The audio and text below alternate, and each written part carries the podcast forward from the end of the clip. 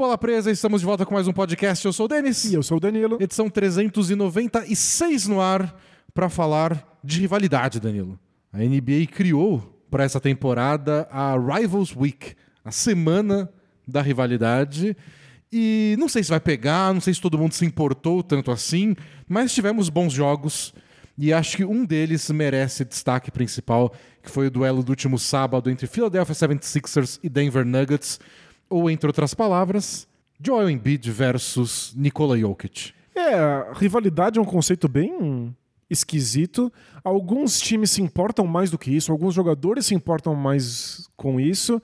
E o que a gente pode dizer de largada é que o Embiid verdadeiramente se importou. Ele levou muitíssimo a sério e, portanto, se tornou um duelo incrível que ajuda a gente, inclusive, a pensar esses novos tempos de pivôs modernos na NBA, de como eles podem ser dominantes e como a NBA está olhando a ponto de querer colocar os dois para se enfrentarem simplesmente porque os dois são pivôs e os dois são muito bons. Então, dois jogadores da mesma posição, primeiro e segundo colocados nas últimas duas votações de MVP. E mais do que isso, mais né, do que o duelo individual, o Nuggets é o líder do Oeste e o Sixers está em segundo no Leste, chegando bem perto do Celtics. Então, não é nem um pouco absurdo imaginar que é um duelo que a gente pode ver na final da NBA. E, então, todos os ingredientes aí. Vamos falar de mais coisas. Teve Lakers e Celtics, que é outro tipo de rivalidade, é uma coisa mais antiga. O Celtics também enfrentou o Heat, Knicks. Tivemos rivalidades novas, tipo Warriors e Grizzlies. Vamos falar um pouco disso tudo, mas com destaque, claro, para Jokic versus Embiid. E se a gente vai falar de Lakers e Celtics, a gente vai falar também de uma antiga rivalidade que é a rivalidade entre arbitragem e o público, entre a audiência. É, esse aí rendeu, rendeu. Rendeu, a gente vai discutir um pouquinho disso também. Tudo isso depois do Danilo fazer um carinha do jabá que vai convencer vocês a assinar o Bola Presa hoje, não Cara, amanhã. Caramba, eu não só tenho que dar um carinha do jabá convincente, como ele tem que ser urgente. Urgente. Então, Tipo gente- no Twitter, qualquer coisa as pessoas colocam um negocinho vermelho com Urgente. grave. Urgente para tudo que você está fazendo. Pausa agora esse podcast. Aí despausa, porque você, você pausou, você não sabe o que você precisa fazer. Mas você precisa assinar o Bola Presa imediatamente. O link tá na descrição aí do podcast ou do vídeo. Assinando o Bola Presa por 14 ou 20 reais mensais, você ganha acesso agora, nesse segundo, a todo o conteúdo que a gente produziu para os assinantes durante anos e anos e anos e anos. São centenas de podcasts, vídeos e textos especiais. Tem coisa nova toda semana. Então, você tem que assinar agora, nesse segundo, para ganhar o conteúdo nesse segundo. É tudo imediato, urgente e instantâneo. E aí você escuta, não imediatamente, você termina de ouvir esse podcast semanal, que agora você sabe que é bancado por você, assinante. Perfeito. Tem esse orgulho. Você mantém o Bola Presa vivo e existindo e respirando. E aí logo depois você começa a ouvir todos os conteúdos especiais. Tem vídeos da prancheta, tem Clube do Livro, que vai ser nosso próximo especial, né? A gente É deve gravar semana que vem um, um Clube do Livro. E que mais? Tem o Both Things Play Hard, respondendo perguntas dos assinantes. Tem inúmeros textos escritos ao longo desses anos todos. Você não vai se arrepender. Isso. E lembrando que tem também o nosso grupo de discussão entre os nossos assinantes, que inclusive é usado para sugerir os temas que a gente debate semanalmente no 15 minutos. Exatamente. É isso que mais a gente tem aqui para falar. Ah, a gente tem que falar que esse sábado tem a gente no League Pass. Semana passada a gente deu azar, né? A gente transmitiu o jogo do Dallas sem Luka Doncic. Porém, com o Laurie Markkinen, porque a gente tinha já comentado um jogo do Jazz sem o Markkinen É, presente. dessa vez foi o Jazz e Mavs com marca nem pelo Jazz, mas sem Luka pelo Mavs no horário de Lakers e Celtics. É. Então, se você não assistiu a gente semana passada, a gente perdoa. Mas essa semana você tem que aparecer, vai ser mais cedo, um dos primeiros jogos da rodada. É Washington Wizards e Brooklyn Nets. Então vamos ver aí Kyrie Irving versus Caio Kuzma. Não vou falar de Bradley Bill, não. É o Caio Kuzma. Kuzma. O, o Dennis Ross pro Lakers é bairrista. Sou, sou Kuzmeiro. E lembrando que se você não assistiu a gente na semana passada, o jogo foi legal e o League Pass permite que você remonte o espaço-tempo. Então você pode assistir qualquer jogo antigo, não só os nossos, por qualquer jogo da NBA. Então assina o League Pass e aí todo sábado você pode assistir a gente, mas pode assistir também a seu bel prazer. É que aí não dá pra interagir com a gente ao vivo. É, mas, né? mas tudo bem. Pra quem não sabe, a gente interage com todo mundo ao vivo na hashtag NBA e Bola Presa lá no Twitter, todos os sábados. Bora falar de basquete, então? Bora!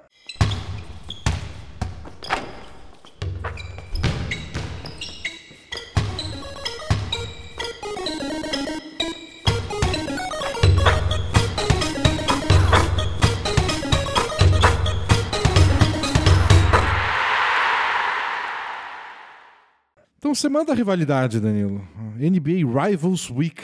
Foi de terça a sábado, a NBA organizou vários jogos. Eles anunciaram logo quando eles divulgam o calendário. Antigamente era só a rodada de Natal. Agora a NBA está tentando deixar a temporada regular mais interessante. Então eles divulgam qual é a semana de abertura. Então eles pegam a primeira semana da temporada, colocam vários jogos que todo mundo já quer ver, várias rivalidades que a gente já viu nos playoffs da temporada passada. Tipo, o primeiro jogo já do Phoenix Suns foi contra o Dallas Mavericks, que tinha humilhado eles nos playoffs. E agora então tem a rodada de abertura, tem a rodada de Natal, tem a rodada do dia de Martin Luther King. Que é um dia que os jogos começam já no começo da tarde. E é aí o dia inteiro. 10 horas seguidas de basquete. E aí agora tem essa semana da rivalidade com jogos que, de certa forma, até seguem o mesmo padrão da rodada de Natal, né? Rivalidades que estão bombando aí, só que somadas com algumas rivalidades mais históricas, seja tipo Lakers e Celtics de várias finais disputadas, ou rivalidades locais, Nets e Knicks, Lakers e Clippers, os exemplos mais óbvios. É, e aí o conceito de rivalidade pode ser meio estranho, porque a gente associa a ideia a times que durante muito tempo tiveram confrontos diretos uns com os outros e a gente se importa com a história dessas franquias jogando uma contra a outra. E não é exatamente o caso dessa Rivals Week, porque não tem tantas rivalidades assim ativas na NBA. Então, algumas rivalidades tiveram que ser construídas e muita gente se revoltou com isso, dizendo que a NBA forçou a mão para fazer com que esses times parecessem rivais. E eu tô no outro lado do espectro. Eu acho que fez muitíssimo bem, porque toda rivalidade precisa começar de algum lugar e nenhuma rivalidade começa de maneira orgânica. As pessoas falam sobre aquela rivalidade para que ela seja construída até ela chegar nos jogadores. Às vezes eu entendo que os jogadores criam essa rivalidade imediatamente, mas mesmo assim são só dois times que se odeiam. Muitas vezes nem dura, é, porque o jogador é trocado e os elencos mudam. É, o- é o- é o, o grande problema da NBA em comparação com outros esportes que a gente está acostumado, em especial o futebol, que boa parte das rivalidades são construídas assim, mas no futebol elas foram construídas e muita gente já nem lembra mais. Como aconteceu, É, né? você já Elas são nasceu, históricas, desde né? que eu nasci, esses times se odeiam e é isso, não importa quem joga lá, o que aconteceu ano passado, o que aconteceu 20 anos atrás, é só rivalidade sempre, garantido. É, Wolves e Grizzlies não. É só porque a, a série de primeira rodada dos playoffs da temporada passada foi assim. É, eu vi um pessoal chamando Grizzlies e Wolves de a rivalidade Patrick Beverly. Que o responsável principal pela rivalidade era o Patrick Beverly. E ele foi embora. Ele não tá mais em nenhum dos dois times. Então, não faz tanto sentido assim.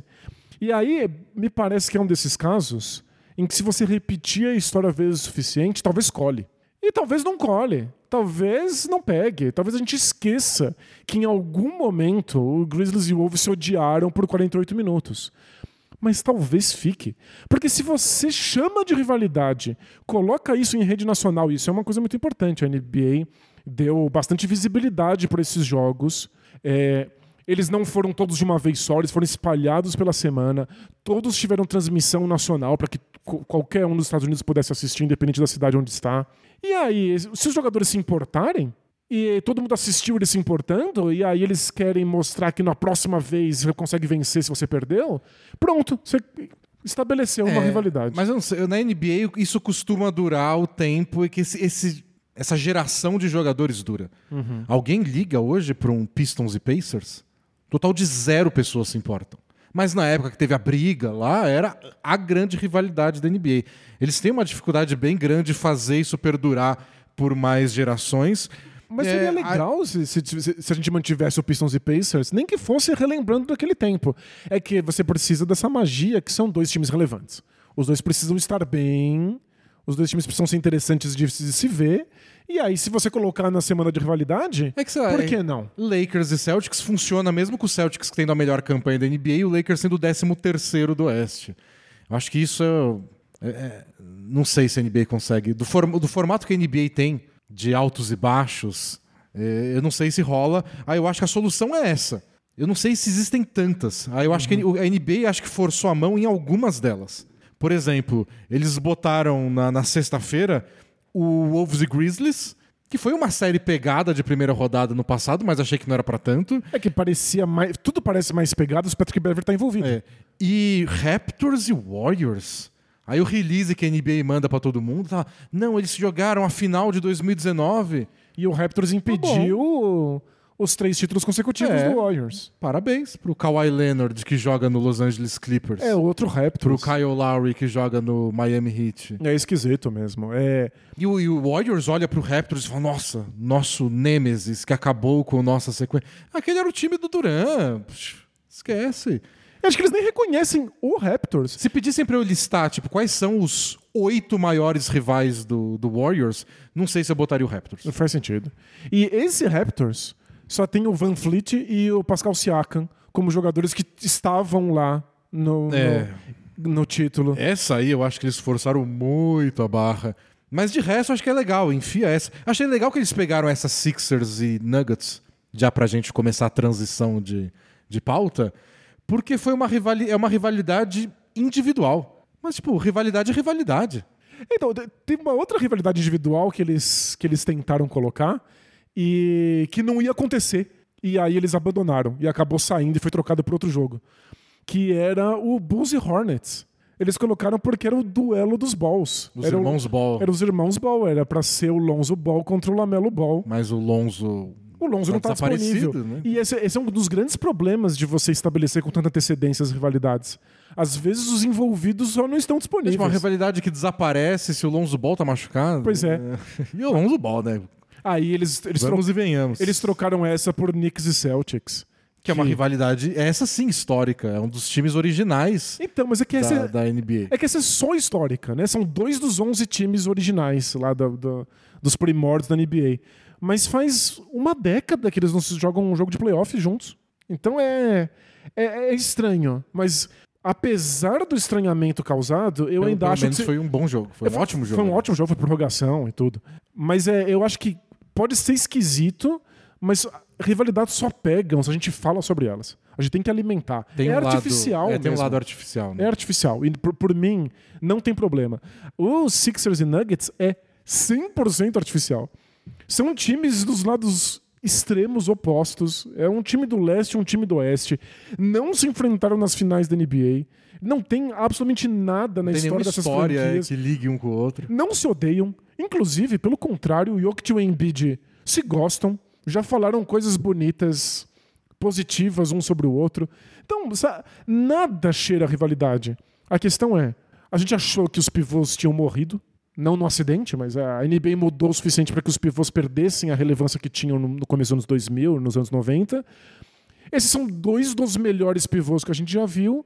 Eles dominam e comandam seus times, estão levando suas equipes para o topo das suas conferências.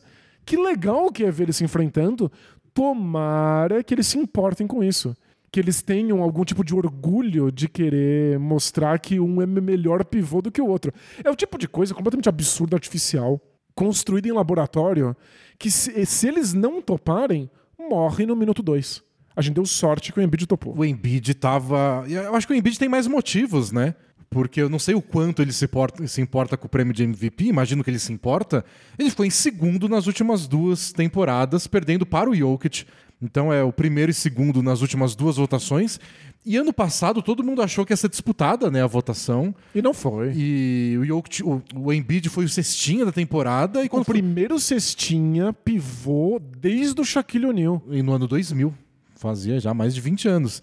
E aí, quando se divulgaram os resultados, não, o Jokic ganhou por muito. Então, imagina o Embiid falando, ó, aceito que ele ganhou, mas, pô, todo mundo votou nele, sabe? É, é bizarro. Esses caras, a gente sabe que o menos egocêntrico ainda é bem egocêntrico. São atletas profissionais. Pois é. E, daí- e lembrando que o, o- o jogo de na- da rodada de Natal, por exemplo, não precisa ter rivalidade. É só um prêmio que você ganha de visibilidade. A semana da rivalidade, só porque ela foi divulgada, já é visibilidade. Porque a transmissão nacional é visibilidade. Então, Esse foi- passou na ABC, os jogos do sábado, que foi Nuggets e Sixers, Knicks e Nets, Lakers e Celtics. Transmissão lá, TV aberta Isso, sinal mundo. aberto para quem quiser assistir nos Estados Unidos. Ou seja, foi um bom, uma boa oportunidade do Embiid passar uma mensagem. Pegar o pessoal que vai votar no prêmio de MVP e colocar essa pulguinha atrás da orelha. É, ok, você vai votar no, no, no Jokic? Sem problema. Mas lembra que quando a gente se enfrentou. Eu marquei eu 47 sobrei. pontos e peguei 18 Não, rebotes. sério. 47 pontos, 18 rebotes, 5 assistências, 3 roubos de bola e 2 tocos. Partida completamente dominante do Embiid. Foi espetacular. É, uma coisa que eu acho. A, a parte tática mais curiosa desse duelo é que uma coisa legal de duelos de pivôs e que fizeram tanto sucesso ao longo da, da história da NBA, desde o Bill Russell contra o Will Chamberlain até Hakim Olajuwon eliminando o David Robinson nos playoffs, etc, etc, é que são duelos bem individuais. Nem sempre, quando tinha Magic Johnson versus Larry Bird, são jogadores, um é armador, outro é ala, nem sempre eles estão se marcando. Mesmo quando são dois jogadores da mesma posição, nem sempre eles se marcam, porque um, vai ser poupado, você não quer que um tenha problema de faltas. Quando é pivô, 90% das vezes, pivô marca pivô. É, é muito difícil você ter um outro jogador com o mesmo tamanho, o mesmo poder físico capaz de marcar o outro. Então, quando você vem de um duelo de dois grandes pivôs, é tipo, esses caras vão se enfrentar. O Jokic vai ter que segurar o Embiid, que faz 34 pontos por jogo. E aí a curiosidade do jogo é quando que o Sixers virou o placar, abriu a liderança e eventualmente venceu esse jogo? Quando eles botaram o PJ Tucker para marcar o Jokic. Pois é.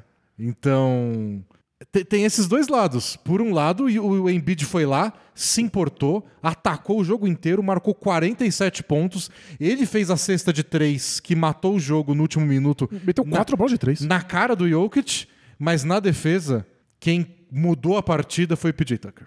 E é, é, uma, é uma pena pro imaginário, né? Porque, especialmente pro público leigo, a gente tem que pensar que essas, essas partidas que são muito anunciadas são também pro público casual, que acompanha a NBA de vez em quando, que quer saber quem são os duelos importantes. Eu, eu acho que foi uma boa saída da NBA, porque acho que um dos, um dos problemas da temporada regular da NBA, de ser 82 jogos, é que sempre você fala, pô, eu quero ver o Lakers. Mas, Ah, mas esse- hoje. Esse jogo importa? É, hoje eu marquei não sei o que, amanhã eles jogam de novo. Então é um jeito de marcar. Tipo, se importa com isso. Se importa com, com rodada de Natal, se importa com o dia do Martin Luther King, se importa com a semana dos rivais. Isso é tão evidente que o Lakers jogou com poder total contra o Celtics. A gente vai falar desse jogo daqui a pouquinho.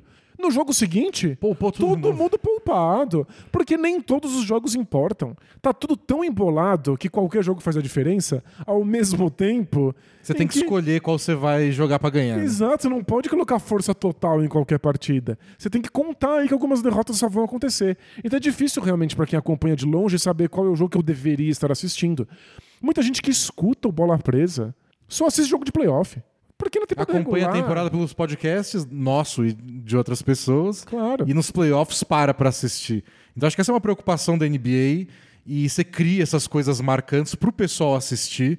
Eu até achei engraçado o Zach Lowe, no, no Cota Zach Lowe, no podcast dele, falando, ó, eles podiam criar a semana que não tem load management. Tipo, todo mundo tem que jogar, ninguém pode ser descansado, porque tá aí uma coisa que deixaria a temporada mais interessante. Não, sem dúvida.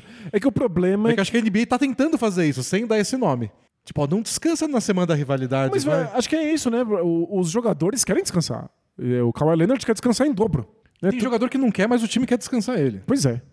É, mas o Kawhi quer. O Kawhi Kawhi, quer muito.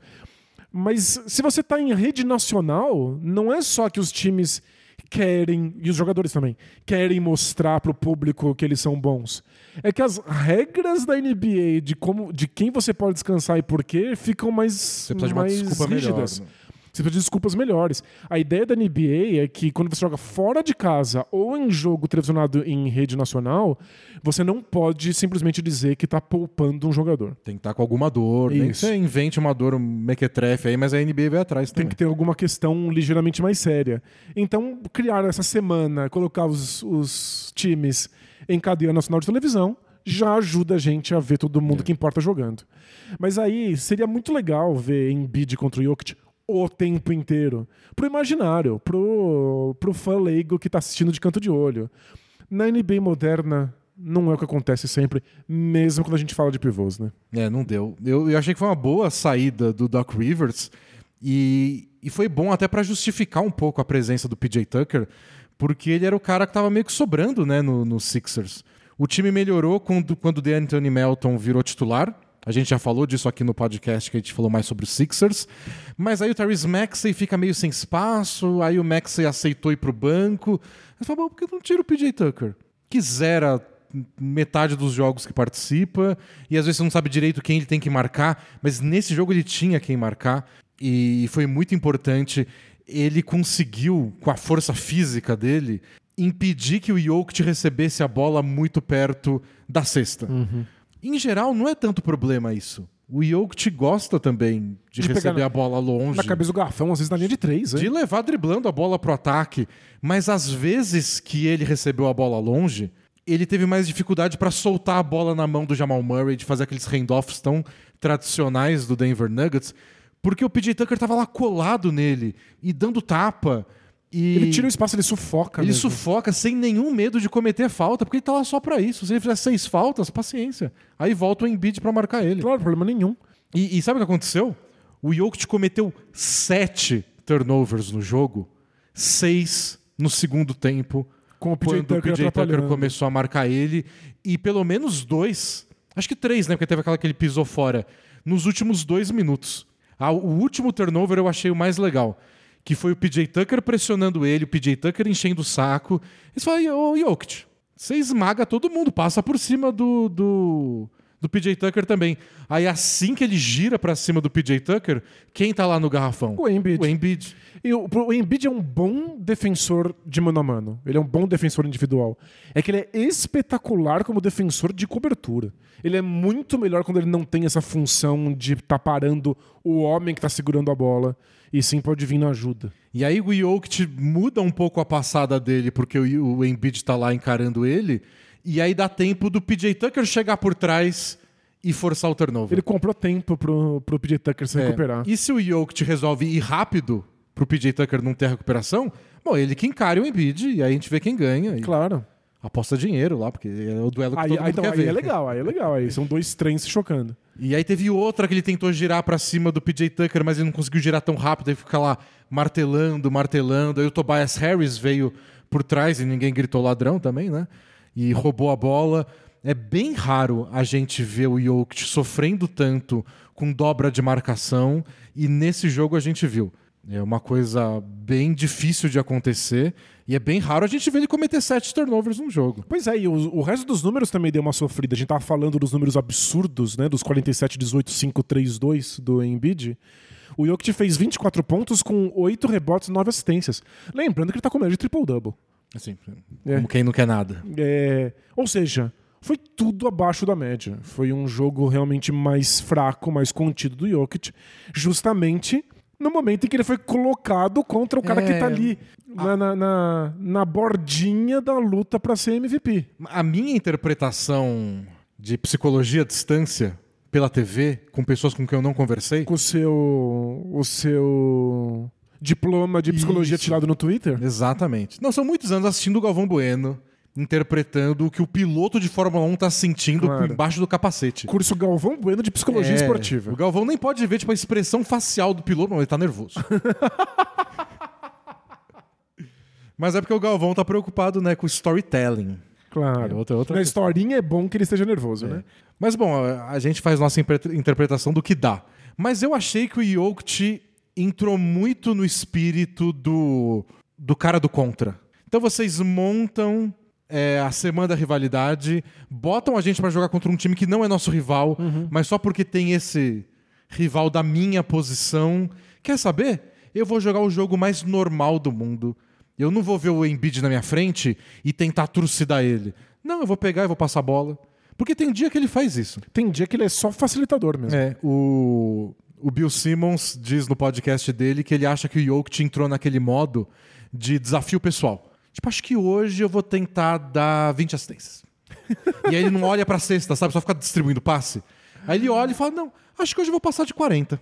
Ele coloca, né? Se estiver jogando videogame, É. precisa de uns achievements assim. Parece pra- tão fácil e parece que ele bota uma coisa na cabeça e. Hoje eu vou arremessar, hoje é só gancho. E, e parece que ele entrou no modo, tipo, eu vou fazer um jogo normal, não vou entrar nessa pilha de que o Embiid é meu rival. E aí contrastou muito com o Embiid falando: quer saber? Vocês me botaram aqui no, no, no palco? Perdi Então- dois títulos de MVP pra esse cara e não fosse titular do All-Star É. Game. E eu achei muito engraçado porque o jogo começou, ele fechou a cara e começou a atacar loucamente o, o Jokic, atacou o jogo inteiro, arremessou sem parar, fez 47 pontos, foi dar entrevista e falou: Não, imagina, pra mim isso aqui é só um jogo normal. Não tem rivalidade nenhuma. Não, claro que não. Tem Até cara parece, de idiota o? Embiid, por favor. Isso é que eu achei muito im- importante, assim, do ponto de vista psicológico pro Sixers. É, Embiid jogou muito bem, o jogo foi sobre ele, ele foi toda a alma dos Sixers e o Harden comprou completamente essa historinha. Ficou procurando o Embiid. Ficou procurando, quis alimentar ele o máximo possível. Quando o Embiid acertou a, cesta definitiva de três pontos, Subiu de cavalinho. subiu de cavalinho, pulou nas costas do Embiid. Então é o máximo de emoção que eu vi o Harden mostrar em muito tempo. É. Nossa, o Foi, Embiid, foi muito legal. o Embiid ver. tem um histórico tão rico de lesões bizarras Você ficou com eu não medo pularia nas costas dele assim, não. Ainda mais surpresa. Já pensou? O Harden ia ser caçado na faquinha. Ia ter que correr a pé pelas ruas da Filadélfia. Ah, mas é legal.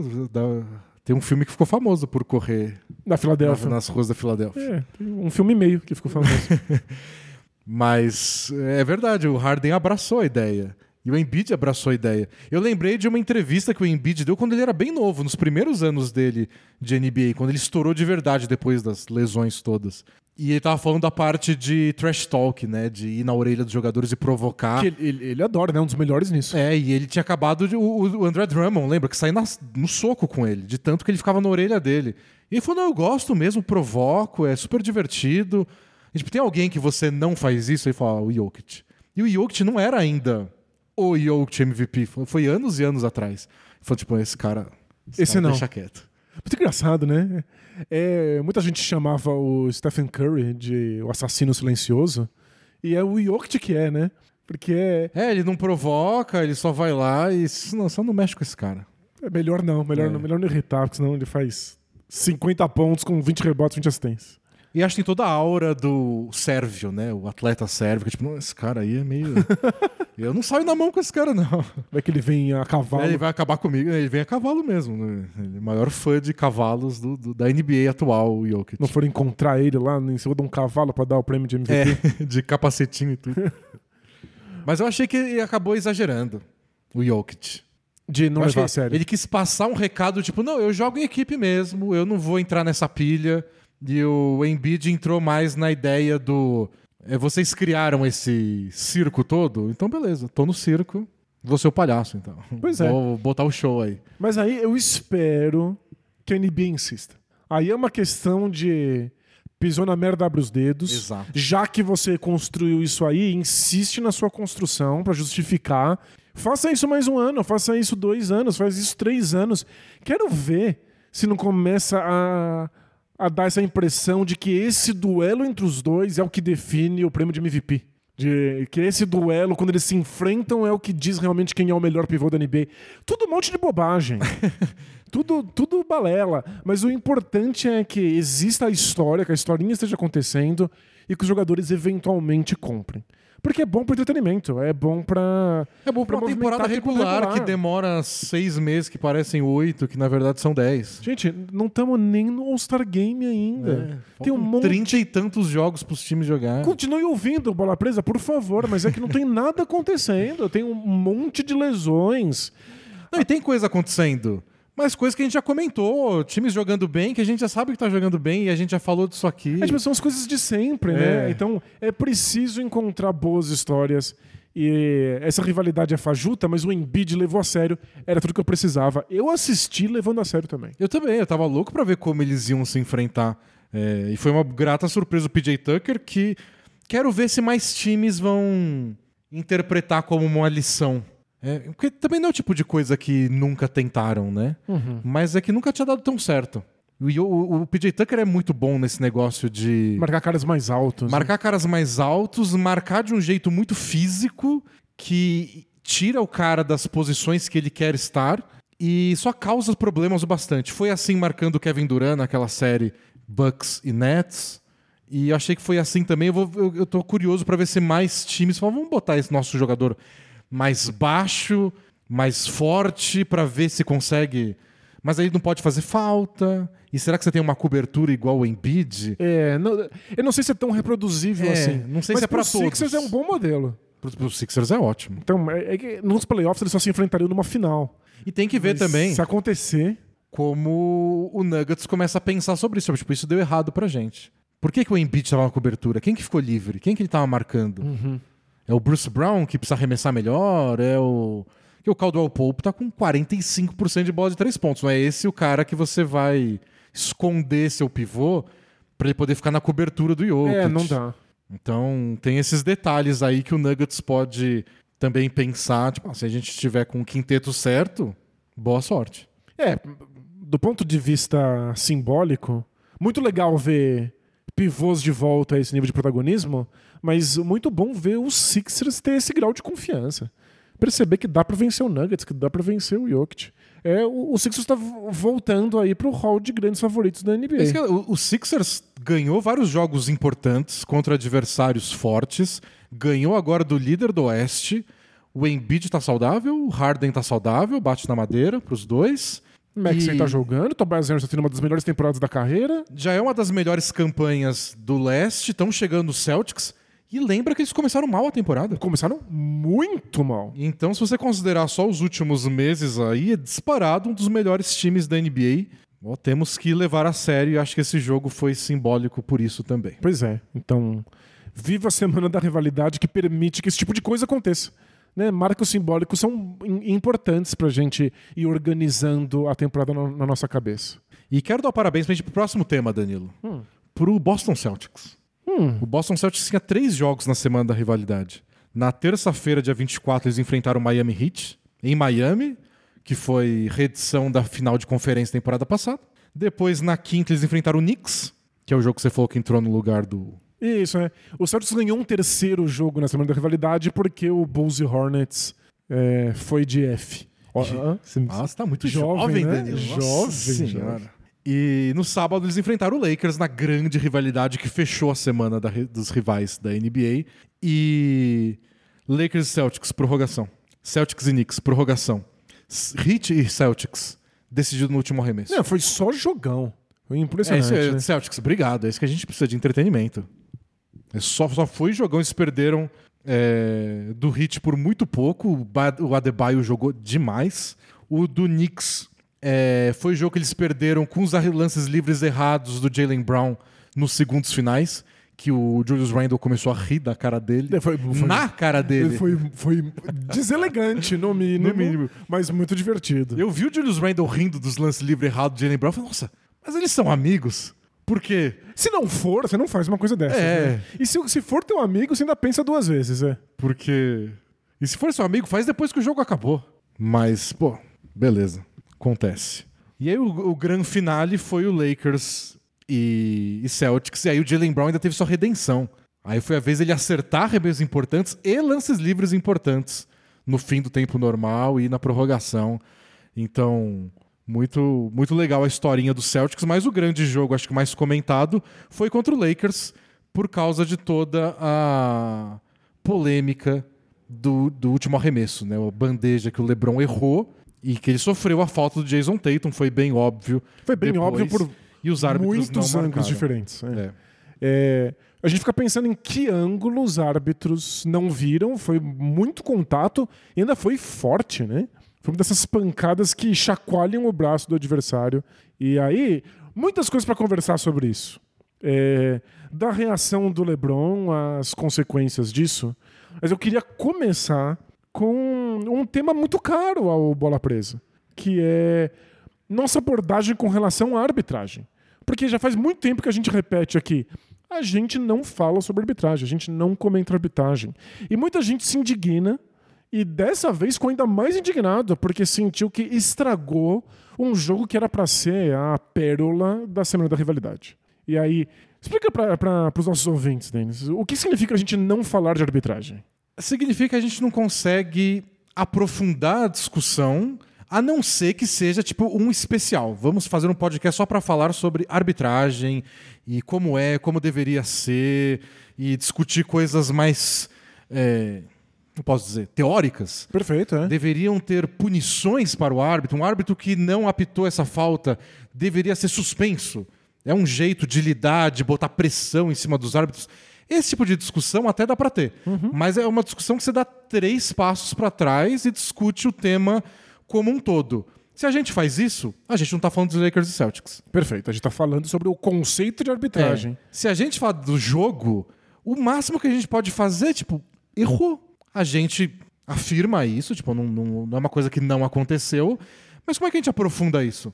O cara devia ter apitado a falta, não apitou. É, como você analisa isso, né? É, não... A gente tá aqui para analisar qual foi as táticas, a, a- estratégia Ou a utilizada. performance de algum jogador. Isso, como é que os jogadores se saíram. Não adianta dizer. O árbitro errou. Tá É. bom, que ele errou é evidente, né? O que que a gente faz com A isso? gente, a gente lembra disso em casos muito explícitos, tipo o último arremesso, a última bola. Tipo, ó, gente, deveria ter sido uma falta e não foi.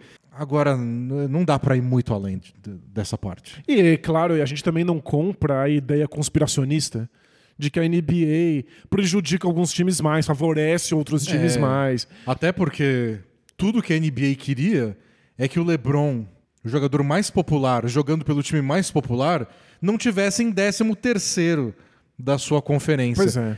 E eu sei que pro Lakers ganhou um destaque a mais, porque é tipo o quarto jogo nas últimas duas semanas que o Lakers tem uma marcação no mínimo polêmica no minuto final. Mas tudo que a NBA quer é que o Lakers ganhe. É, claro. Sabe, eu tenho a mesma abordagem que eu tenho com o reality show, que é a seguinte: é, por que, que você vai arriscar fazer alguma coisa que é um- uma tramóia, uma sacanagem, pra que levar algum participante do reality show mais pra longe ou eliminar algum mais cedo? Se você corre o risco de perder sua galinha de ovos de ouro se alguém pegar isso. Se o único participante abrir a boca e falar, olha, é um participante não do reality show, mas um, Funcionário um funcionário, um câmera, um roteirista. Se alguém abre a boca, você perde a sua credibilidade, perde aquele reality show, joga tudo na privada. É muito arriscado, sendo que se você não fizer absolutamente nada, entretenimento acontece. É. Algum entretenimento, talvez não o ideal, talvez não o melhor. Vamos botar tudo em risco porque a Mariazinha não pode sair nesse paredão. Isso. Deixa que se a Marlezinha for eliminada, alguém vai brigar com alguém por causa da fila do chuveiro. Não, acontece. E eu- é- essa é uma abordagem que eu acho que a gente deveria ter com os esportes. É, a NBA tem muito mais a perder fazendo um esquema bizarro conspiracionista para roubar o Lakers do que simplesmente deixar o Lakers perder por um erro, porque depois ganha de novo ou perde de novo e tanto faz. É sempre entretenimento, de qualquer maneira. Então, acho que é, não completamente ilógico acreditar nesse tipo de loucura. O que a gente deveria questionar, e aí, como o Denis falou, é dando alguns passos para trás, é o que fazer com a arbitragem. Como é que a arbitragem pode ser melhor. A NB é muito preocupada com isso. Pensa que é uma das maiores ligas esportivas do planeta Terra. Muito dinheiro é investido para contratar bons árbitros, para treiná-los. A NBA tem os pontos de ênfase com vídeos didáticos, ilustrativos do que, que os árbitros deveriam estar prestando atenção. É, todos os jogos que são apertados nos minutos finais ganham um relatório de análise para os árbitros saberem o que, que eles erraram, o que, que eles acertaram, para aprender com isso e fazer melhor da próxima vez. O que mais dá para fazer? De verdade. É muito difícil ser árbitro. E tem uns erros que você fica revoltado. E você, você- Mas se você pegar pro árbitro e falar, como é que você não viu isso? Nem ele sabe. Ele só não viu. Então, tipo, Tem que tentar continuar melhorando sempre? Tem. E tem que pesquisar, e tem que conversar com outros árbitros, ver o que outras ligas estão fazendo. Agora, solução, assim. É que eu não conheço nenhuma liga esportiva com tantas medidas de melhoria de árbitro quanto a NBA. E de transparência, né? De ter aquele. Todo jogo que é apertado. Tem o, o, o Two Minute eh, É, Report. Last two minutes, alguma coisa, que é o relatório que eles entregam com. Ó, nos últimos dois minutos desse jogo, tá aqui tudo que os árbitros erraram e acertaram. E tem até uma lista que o Daniel Bratulic fez no Twitter. Ele tem um site de dados de, de NBA. Com, desde 2015, quando a NBA começou com esses relatórios, quais foram os times mais é, prejudicados. E o Denver Nuggets é o time mais prejudicado. É mesmo? Eles já eles tiveram 174 erros a favor do Nuggets, 224 contra. Então, 50 de diferença. São muitos erros, né? É. O Lakers tá meio 138 erros a favor, 148 erros contra. Tá quase elas por elas. É. Então, e o time mais favorecido é o Detroit Pistons, Tá seguido brincando. pelo Minnesota Timberwolves. que são dois times aí que ganham muito, né? E que são mercados enormes que a NBA quer agradar. É, isso não faz sentido. Erros são exatamente isso. São erros. Erros. E a gente tem que pensar como, como impedi-los, como minimizá-los. Mas eu não consigo imaginar como fazer melhor do que isso. É. O, o que eu acho é que eventos marcantes assim, tipo essa que o LeBron saiu ca- chorando, caiu, ajoelhou no chão e o Patrick Beverly foi mostrar a câmera do fotógrafo, tipo, "Ó aqui a, a falta que você não viu. Chamou a atenção de todo mundo, tava em Claro. rede nacional, como a gente comentou mais O cedo. jogo mais importante da semana da É. rivalidade. Eu acho que eventos assim podem falar, tem alguma coisa que a gente poderia ter mudado? E tem um tipo de coisa que me incomoda um pouco, Diga. Que é o desafio dos técnicos. Uhum. O técnico vai lá e pede um tempo, aperta o botão verde fala: Não quero que você revise isso. Ele não vale se nada foi apitado. Então o Lakers não pode desafiar uma coisa que não aconteceu. Você só pode dizer pro árbitro que ele marcou uma coisa que ele não deveria. Você Isso. não pode desafiar ele porque ele não marcou nada. Então, se o juiz apita falta, o Celtics pode ir lá e falar: Eu quero que você revise para ver se não foi falta. Então, mas é que o motivo pra isso não é ético, é prático. Para você não parar um lance. Pra você não parar o jogo. O único motivo de a gente poder desafiar as marcações dos árbitros é que as marcações dos árbitros param o jogo. E aí eles iriam lá ver. O que, que você ia fazer? Parar o jogo? De repente o árbitro aperta um o, o- técnico aperta um botão, o jogo para para os árbitros irem ver. Você você vai usar isso como recurso a parar um contra-ataque, por exemplo. E, É absurdo. e todas as soluções que você pode encontrar talvez criem mais problemas. Deixa o contra-ataque acontecer. E aí o time faz a cesta no contra-ataque, aí o time recupera a bola, aí você é autorizado a pedir um tempo. Isso. E Na aí- próxima pausa. É. Só que aí você não conta aquele contra-ataque, ou você conta o contra-ataque, tipo, ele aconteceu, mas eu vou ganhar a falta. É muito confuso. Ou você só pode fazer isso em situações assim. Tipo, o jogo parou mesmo depois, nesse caso, porque. Porque acabou. Porque acabou. Mas me incomoda um pouco que é uma coisa óbvia e que uma revisão, na primeira olhada no replay, o juiz falaria, é, foi falta mesmo, mas não é revisável. Não sei se tem solução, mas é o tipo de, de caso que acho que inspiraria uma reunião.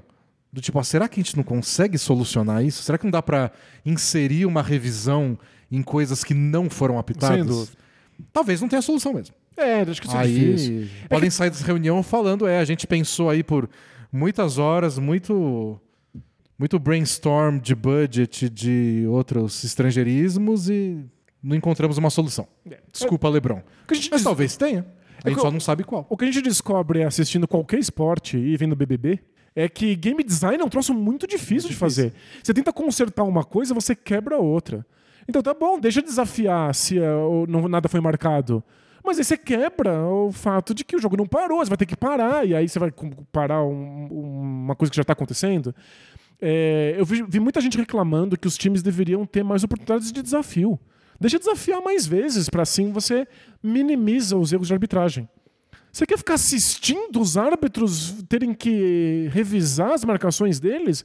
Toda vez que isso acontece, eu já sento no sofá e começo a chorar, porque leva muito tempo, é infernal. É, eu acho que qualquer coisa que envolve mais desafios tem que ter um limite de tempo de desafios. Então, tipo, já que você está gastando um pedido de tempo, tem que ser revisável naquele tipo, é um pedido de tempo que dura dois minutos.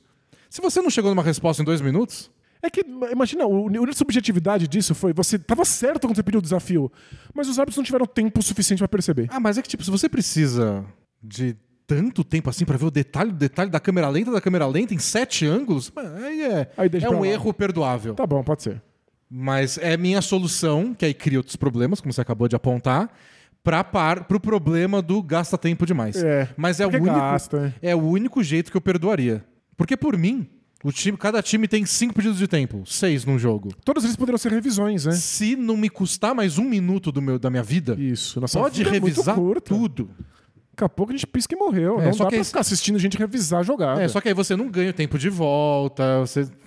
Bom, é isso. Bom, o meu sonho é que toda a arbitragem não seja feita em quadra, seja feita numa central multimídia, com acesso a todos os ângulos possíveis e tecnologia de ponta em tempo real. Eu acho que no ano 2040 a gente consegue. Isso, aí vai ser muito melhor. A gente para de ter essas conversas muito desgastantes. Mas a parte que mais me incomodou dessa história toda foi que o Lakers perdeu, né? a segunda coisa que mais me incomodou foi que depois do jogo, acho que no dia seguinte, a conta dos árbitros no Twitter, eles têm uma conta que chama NBA Referees, que é da, do, do, da União, que eles chamam, né? do sindicato dos árbitros. Eles têm uma conta que eles vão lá e divulgam notas, eles divulgam quem são os árbitros de cada jogo, ou tiram algumas dúvidas.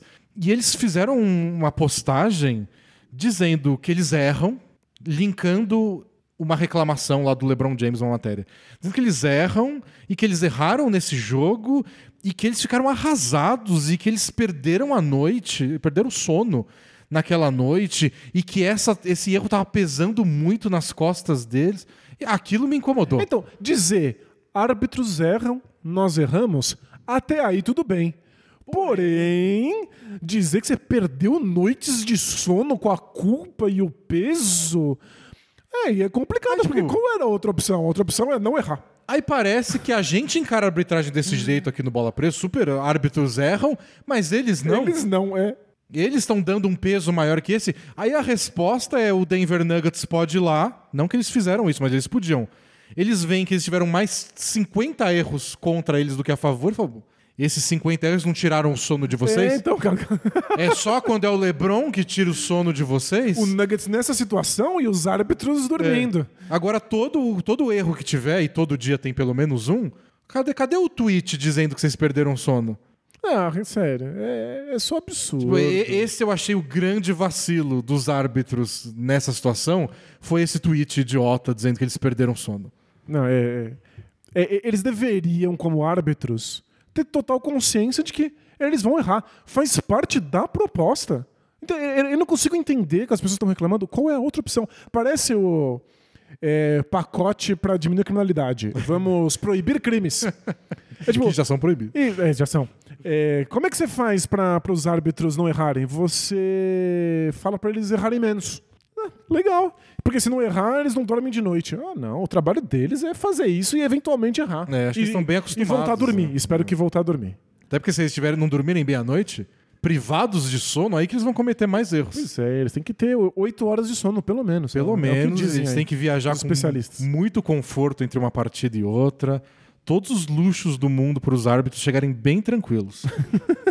e to- todos têm que ter pelo menos um assessor pago pela NBA para resolver problemas caseiros. Tipo, a mulher do, do árbitro não pode ligar para ele antes do jogo e falar: a, Quebrou a máquina de lavar. a pia tá Tá jorrando água aqui. não, isso, o, o secretário da NBA resolve isso. Perfeito. Você O, não o pode ter preocupações. o árbitro tem que receber uvinha na boca. Exatamente. É, esse é o jeito que eu resolveria. Não sei. Com, com uvas na boca. Tem gente aí que quer punição. Suspende ele. Eu quero tratar melhor os árbitros. Não, Eu, eu adoro isso, sério. Como suspender um árbitro por ter sido ruim Ajuda. né? ajuda ele a ser menos ruim? Ele vai ter mais medo de errar? E é- Então a, a gente chega à conclusão de que o árbitro errou na marcação de falta no Lebron porque não tinha medo suficiente. É. Ah, sério. Para. Que loucura. Mas, Bom, tem, vamos- tem a ver com o pacote anticrime também. O pessoal quer resolver a criminalidade assim também. Pune mais! É, que- Vai resolver. A pessoa fez porque não tinha medo, né? Não, mas é que é um, é um erro, só fica mais absurdo. Gente, a única solução para isso é o futuro em que a gente vai programar inteligências artificiais e sistemas que vão simplesmente saber se a bola saiu ou não, se foi falta ou não, se foi andado ou não. E é por isso que você tem que se preparar para esse futuro Ah! fazendo cursos na Lura. Momento alura. Esse eu demorei um pouquinho pra pegar. Deu um É mesmo? delayzinho aqui, Ah, mas eu boa. peguei no final. Então tô orgulhoso, eu vou fazer meu trabalho direito. A Lura é a maior escola de tecnologia online do Brasil, com muitos cursos de programação diferentes. Todos eles te preparam para um futuro em que as inteligências artificiais e os sistemas vão ser mais importantes, inclusive no esporte, que eu imagino que você gosta, porque escuta bola presa. Então você pode começar hoje o seu curso de programação aí, da, da sua preferência lá na Lura. Você vai crescendo no mercado de trabalho. Você quer aprender outra linguagem? Volta para a Lura, aprende outra coisa, se aperfeiçoa. E aí no ano 2040 você vai estar na equipe da NBA que está programando o grande árbitro virtual. Isso, você vai estar pronto para esse momento. Mas você tem que começar agora. Tem que começar agora, que é um grande projeto. Isso. Você precisa ser líder aí na sua área. Então começa por baixo, com pequenos cursos, você traça seu caminho. E tudo no alura.com.br barra promoção, barra bola presa. Com o nosso descontão É, aqui. se é pra começar agora, começa com desconto. Porque a gente não está ajudando só você, amigo ouvinte. A gente está ajudando também a NBA a ter árbitros melhores programados no futuro pra gente não ter que perder minutos preciosos do nosso podcast falando de erro de arbitragem. Vendo bunda de árbitro ver replay, que a gente Não. vai com a câmera só com a bunda deles vendo a TV com Não. um fone gigante. Então, o Bola Presa ajuda você com o nosso desconto ah, e aí você ajuda a gente de volta entregando uma melhor NBA. Exato. E, e você é um desses otimistas de tecnologia? Você acha que alguns problemas, mesmo que vários criados por tecnologias, vão ser resolvidos com mais tecnologia ainda? Eu acho que vários sim. Eu tendo a ser otimista. Mas eu entendo, como um fajuto game designer, que vão surgir novos problemas também. Assim. né? Mas As é redes sociais eh, resolveram vários problemas. Criaram o triplo. É, então, vamos Mas aí tem- torcer para as inteligências artificiais esportivas não fazerem isso. É, que- aí tem gente que acha, não, então apaga tudo, ninguém mais usa celular. E tem gente, não, eu vou inventar uma melhor ainda. A próxima tecnologia. Vai melhorar a tecnologia. Eu sei que é furada, mas eu sou dessa. Eu, eu acho Você o, é mais o otimista. grande árbitro tecnológico, quem precisa de um nome mais legal que isso, Claro. vai resolver todos os problemas de arbitragem. Acho que vai chamar árbitro Alura, porque a Alura é esperta e vai patrocinar o É grande verdade. árbitro que os seus alunos, Criaram. vocês ouvintes, criaram. Excelente. É, você ainda quer falar um pouco do Celtics Lakers? Para além É. do erro de arbitragem? Eu só queria comentar que eu não sei o que aconteceu no último minuto da prorrogação, que o Lakers desistiu do jogo. Acho que foi um, eles estavam num nível de frustração tão absurdo. Que, aliás, acho que eu só vi o LeBron tão frustrado quanto nessa falta na vez em que J.R. Smith não sabia quanto tempo faltava É. no relógio. E era um jogo de final da NBA. É. Foi assim um baque gigantesco pro LeBron e a gente aqui vendo de longe só pode imaginar o motivo. É, era um- uma semana da rivalidade, o Lakers e Celtics é uma coisa real, o LeBron tá criando o legado dele. Ah, Tudo bem, tudo bem. Então ele tá passou, passou. Ele tá pensando aí em, em deixar o nome dele na história do Lakers, o que envolve necessariamente vencer o Celtics. É, era um game winner pelo Lakers em Boston. Isso. Na, na primeira semana da rivalidade da história. De um jogo em que ele foi muitíssimo bem. Não, ele jogou bem mesmo. Eu perdi. Eu tava com ele aberto agora. 41 pontos pro, pro LeBron James. Aliás, ele, ele tinha feito 46 contra o Clippers. Contra o Clippers, na batalha- na semana da rivalidade. Na batalha por, por Los Angeles. É, que o Clippers ganhou 10 jogos seguidos. A gente não acabou falando disso, Eu né? que Mas também perde, perde o, o direito de ser semana da rivalidade, né? Tem que ganhar uma. O Lakers perde todas. É, aí, aí, Ainda mais rivalidade, difícil. pelo amor de Deus, que vergonha. Não, mas é histórico. Mas é é, a gente esqueceu de, de comentar que várias dessas rivalidades têm nomes muito legais. Batalha A Batalha de Los Angeles, que é o Lakers e Clippers, e tem a Batalha dos Bairros, É, que é o Battle of the Boroughs, É, né, o, de Nova o York. Knicks e Nets, é muito legal. Mas enfim, acho que o LeBron estava investido aí no legado que ele teria dessa rivalidade, mas eu também acho que é um pouco essa temporada. Ele deve estar dando tudo que ele consegue pro Lakers sair do buraco. Era um momento que poderia ser a milésima guinada de direção do, do Lakers, vencer os Celtics desse jeito, com todo mundo saudável. Quase todo mundo saudável, né? E a história é recente também, né? Teve aquela bandeja contra o Mavs, que foi falta do Christian Wood, não marcaram no, no último minuto. A falta do Embiid no Westbrook. Então o Lakers está com aquilo, porque aí é difícil, a gente pode se convencer, mostrar os números, de que não, não tem conspiração. Vai con- convencer os jogadores de que eles não estão sendo prejudicados todo santo jogo. Eles se sentem lesados. Eles lidam com mais emoção também, né? E os jogadores do Lakers deixaram isso bem claro, o LeBron, inclusive, de que eles se sentem verdadeiramente lesados, que eles não conseguem entender como esses erros acontecem com eles de maneira repetida. É porque eles têm muito envolvimento, né? Eles estão muito É engajados muito difícil para eles desligar e ver com uma frieza de que erros acontecem. Claro, então é complicado. Mas o que eu achei mais legal como espectador e não torcedor do Lakers foi que o LeBron verdadeiramente se importa. Ele tava ali sofrendo de um jeito tão genuíno, tão legítimo, que eu sei que muita gente achou engraçadíssimo, porque é muito desproporcional, mas eu achei emocionante. Eu É, foi- fiquei, foi, eu fiquei envolvido. legal como historinha mesmo. É, tipo, eu fiquei tocado pelo jeito com que o LeBron se desmanchou por ter sido lesado desse jeito numa partida. E acho que é, é a única explicação para aquele último minuto esquisito que o Lakers deveria ter corrido mais e não correu, uma hora que deveria ter feito falta. Ele não fez. Deixou o tempo passar. A última posse de bola tinha que correr para tentar uma de três, não correram. Conseguiram a bola de três, mas aí não tinha mais tempo. E, bom, foi um desastre que o que explica era que eles só queriam ir embora. Eles meio que admitiram a derrota quando ainda dava para lutar por alguma coisa. Não jogou bem a prorrogação. É, mas foi, uma ducha d'água Foi. fria o erro de, de um jeito tão drástico. Difícil ter estamina E a- pra e a- continuar, né? E a frustração de ter liderado o jogo todo e cedeu no finalzinho o empate. E nessa temporada, em que coisas suficientes já deram errado É. pro time, né? Qualquer momento parece que é o momento da virada, o momento da redenção, aí você perde essa oportunidade. Foi duro mesmo, mas parabéns pro Celtics que teve resiliência pra chegar no final e poder contar com o erro da arbitragem. Porque também tem isso. Você tem que se colocar na circunstância. Por exemplo, o Lakers abandonar a prorrogação, o Lakers não estava em condições de ser beneficiado por um erro no É. lance final. Você tem que dar o arremesso pra, sei lá, o juiz marcar uma falta errada nesse arremesso. Isso. e- Nem isso o Lakers conseguiu, né? Bom, só pra gente terminar, só notinhas da semana da rivalidade, tiveram jogos legais. A gente teve a vitória do Dallas sobre o Phoenix Suns com a lesão do Doncic, né? Foi uma vitória heróica aí pro Dallas. Sem dúvida, mas lembrando que tava sem o Devin Booker também, né? É, o Suns também não é um time completo. É, o- teve um jogo legal que foi o Grizzlies e Warriors, porque foi o jogo que o Curry foi expulso. Terceira expulsão dele na carreira, todas por jogar o protetor bucal pra pra longe. E a segunda contra o Memphis Grizzlies. Incrível, né? Só que daí, aí você fala, "Ah, o Grizzlies deve deixar esse, esse cara louco. Não, ele tava puto com o Jordan Poole. É, quem deixou o, o- o Stephen Curry louco foi o Jordan Poole, que não viu o Curry, não passou a bola, arremessou e errou. E foi um péssimo. Eles tinham, eles tinham a liderança, tava no fim do jogo, eles tinham 14 segundos de posse de bola e o Jordan Poole só deu um arremesso forçado e errou. Se acerta, perdoa, né? Mas o, o, pra mim, o mais legal dessa história é que o Jordan Poole se redimiu. Ele conseguiu A sexta da vitória, a sexta da vitória. segundo. Então, parabéns pra ele. Acontece que ele não sabia que ele tava se redimindo. Quando ele foi dar entrevista, ele não sabia que o Stephen Curry tinha sido expulso por ter ficado bravo Então, com ele. Eu, eu fiquei na dúvida. Porque ele pareceu meio perdido assim, foi meio evasiva a resposta dele, mas logo depois ele dá a entrevista onde parece que ele não sabe nada.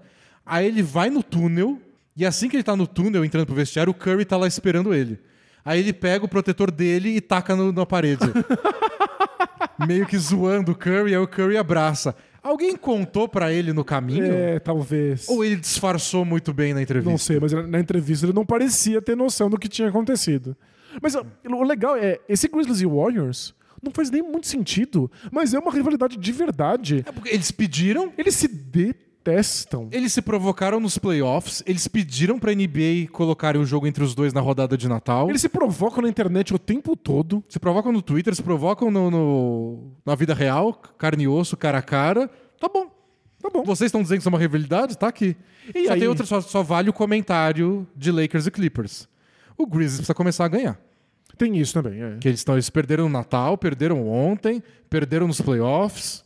Então que o Grizzlies comece a bancar as próprias palavras aí, ganhar uns joguinhos do Warriors pra apimentar essa rivalidade. E são jogos muito físicos, sempre com um monte de expulsão.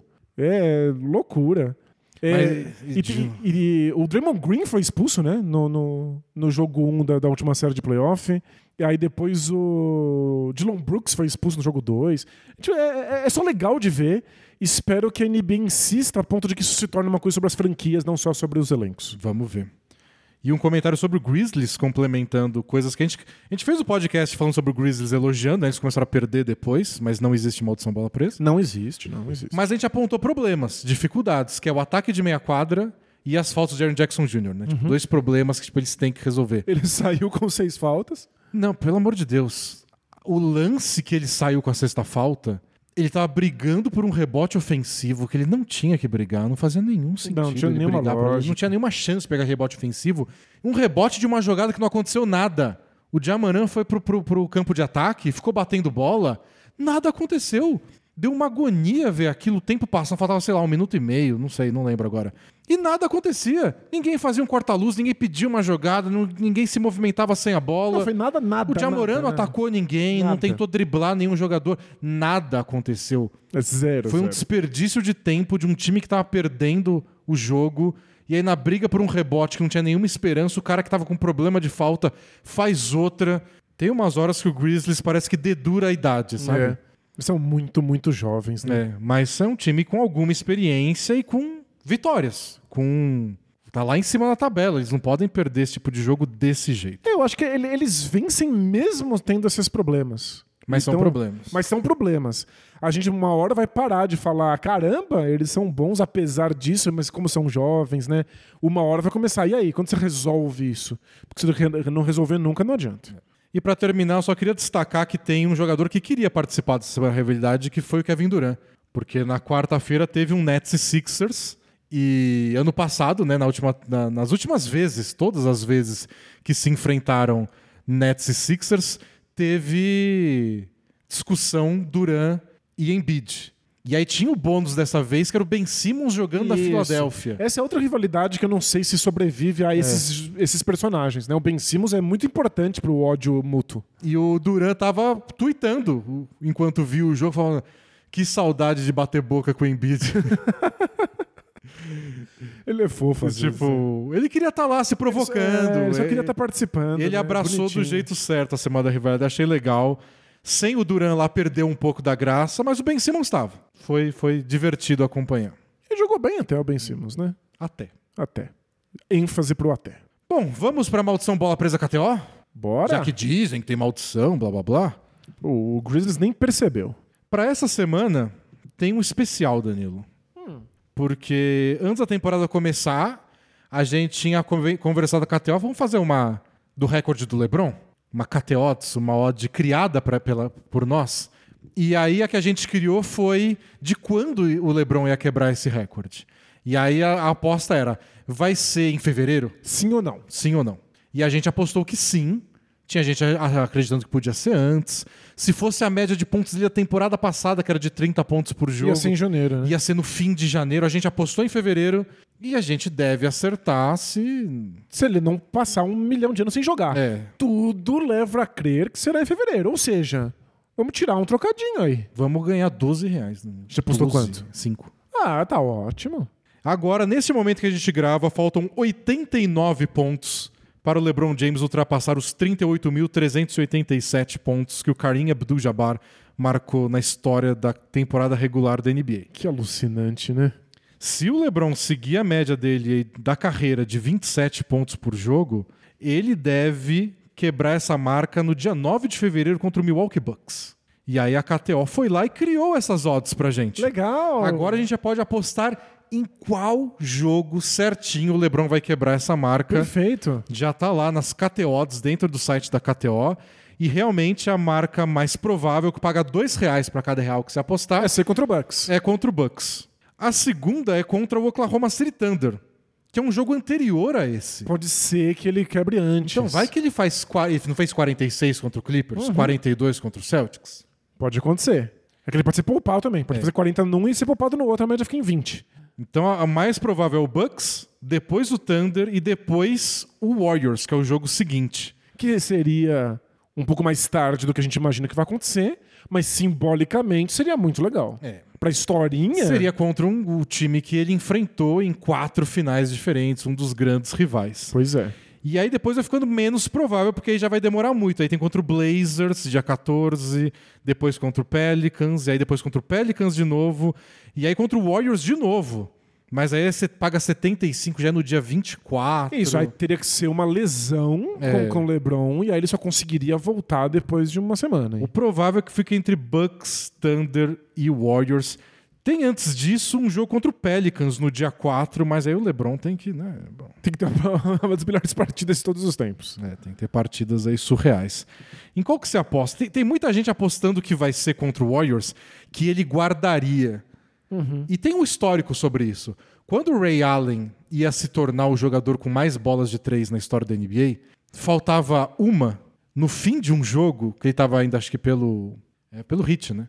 Ou ele tava no Celtics, né? não lembro. Mas ele não arremessou mais. E todo mundo vai lá, quebra o recorde. Ele não quis. Ele não quis e o jogo seguinte era contra o Lakers. Uau! Ele quis no jogo ele mais quis quebrar importante. contra o Lakers.